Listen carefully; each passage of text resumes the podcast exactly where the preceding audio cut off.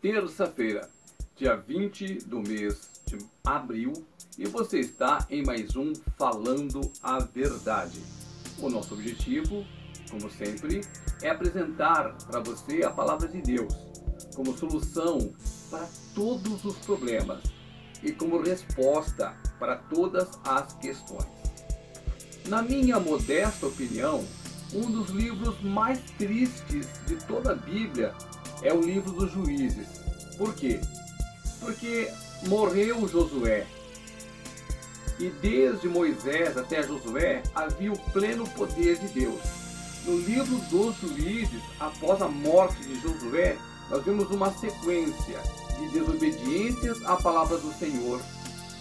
Porque a princípio o Senhor falou assim: Olha, quando vocês chegarem na terra que eu vou lhes dar, vocês destruam tudo, queimem tudo, matem tudo, não deixem nada.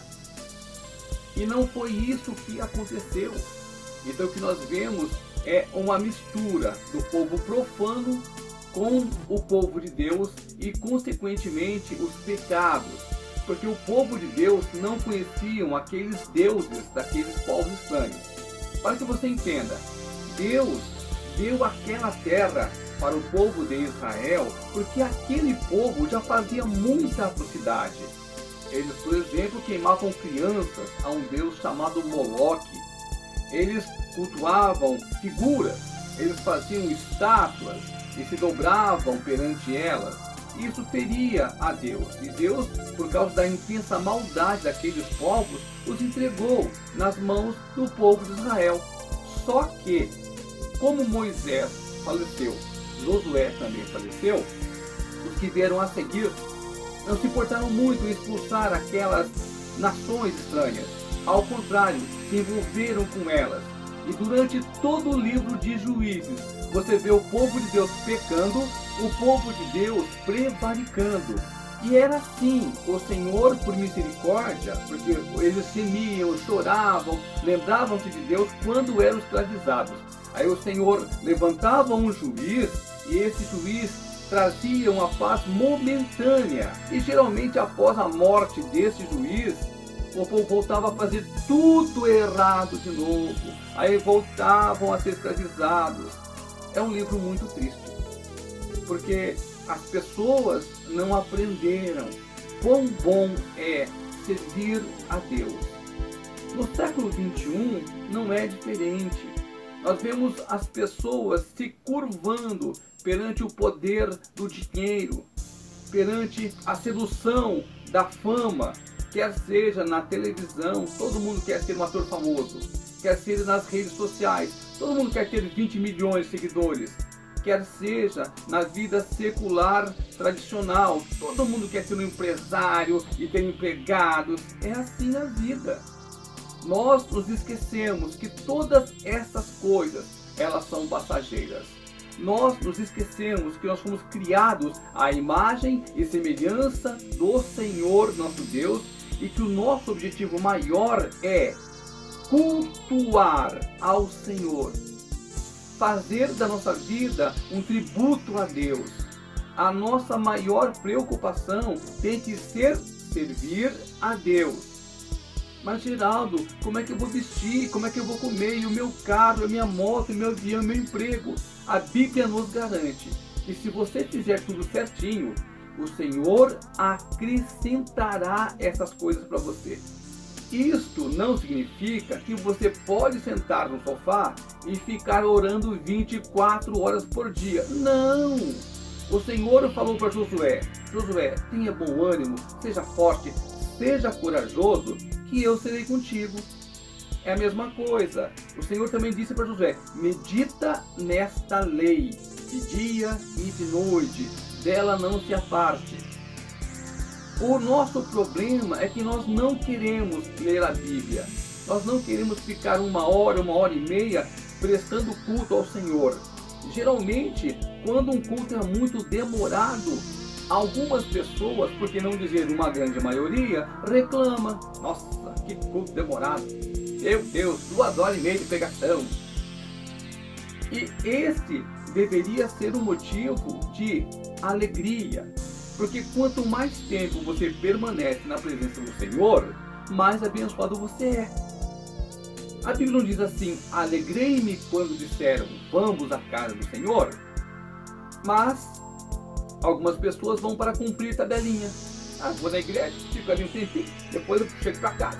Vou fazer uma comidinha, vou ver um futebol. É assim a vida. E aqui no livro de Juízes, você nota que quando o povo se desviava do Senhor, a mão de Deus permitia que coisas ruins acontecessem. Hoje não é diferente. Você pode notar que as coisas estão acontecendo. Nunca havia em toda a história da humanidade essa pandemia, o Covid-19. Outra coisa que aconteceu dos últimos anos para cá é a nossa alimentação. Nós estamos consumindo muito fast food. Isso quer dizer o quê? As pessoas estão ficando obesas. E algumas pessoas, algumas não, uma grande maioria, sofre com problemas cardíacos por causa da má alimentação. Tudo isso é consequência do quê? Da nossa vontade de servir, de obedecer a nossa carne. Não, comer não é pecado, mas comer em demasia é gula, e isso é pecado. E é por isso que nós engordamos. Ah, mas vai falar de culinária agora? Não, o que eu quero falar para você é que quando você foca no reino de Deus e se preocupa em servir a Jesus acima de todas as coisas, todo o resto lhe será acrescentado. Inclusive, qualquer outro problema que apareça, você vai enfrentá-lo sim. Mas você sairá vencedor. É a promessa do Senhor. Neste mundo tereis aflições, mas tem de bom ânimo, porque eu já venci o mundo por você. No dia de hoje, nós estamos enfrentando o pior momento da humanidade. É uma pandemia, está matando muitas pessoas. E infelizmente, como nos tempos dos juízes, nós presenciamos a ganância, presenciamos a mesquinhez, presenciamos a falta de cuidado e a falta de irmandade. A Bíblia diz que o cumprimento da lei está no amor. Porque quando eu amo meu próximo, eu não vou querer o mal dele. E eu não querendo o mal dele, se eu o amo, eu vou procurar fazer o melhor que eu puder para ele. Mas no século 21, as pessoas estão presas nos seus casulos na sua rede social, na sua casa, no seu eu, eu isso, eu aquilo, eu aquilo outro, e você vai ali alimentando aquele ego, e você vai alimentando a sua vaidade. E aí, a sua carne fica tão forte a ponto de você não ouvir mais a voz do Espírito Santo. E você então fica nesse mundo. O Senhor Jesus voltará para buscar que são deles, e se você não vigiar, você ficará aqui. Vamos para a palavra de Deus, capítulo 2, do livro de Juízes, versículos do 1 ao 3. Subiu o anjo do Senhor a Gilgal, a Boquim, e disse: Do Egito vos fiz subir, e vos trouxe a terra que, sob livramento, havia prometido a vossos pais. Eu disse: Nunca invalidarei a minha aliança convosco. Vós, porém, não fareis aliança com os moradores desta terra. Antes, derrubareis os seus altares. Contudo, não obedeceste à minha voz. Que é isso que fizestes? Pelo que também eu disse: Não os expulsarei de diante de vós. Antes, preste atenção aqui agora, preste atenção. Antes, vos serão por adversários e os seus deuses vos serão laços. O grande segredo da palavra de Deus é obedecer. O Senhor falou, você vai lá e cumpre.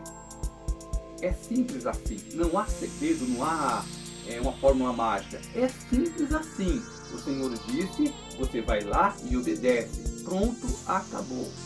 O que nós vemos é que o mundo entrou na igreja, o mundo está ditando moda em grandes partes daquelas pessoas que deveriam ser povo de Deus.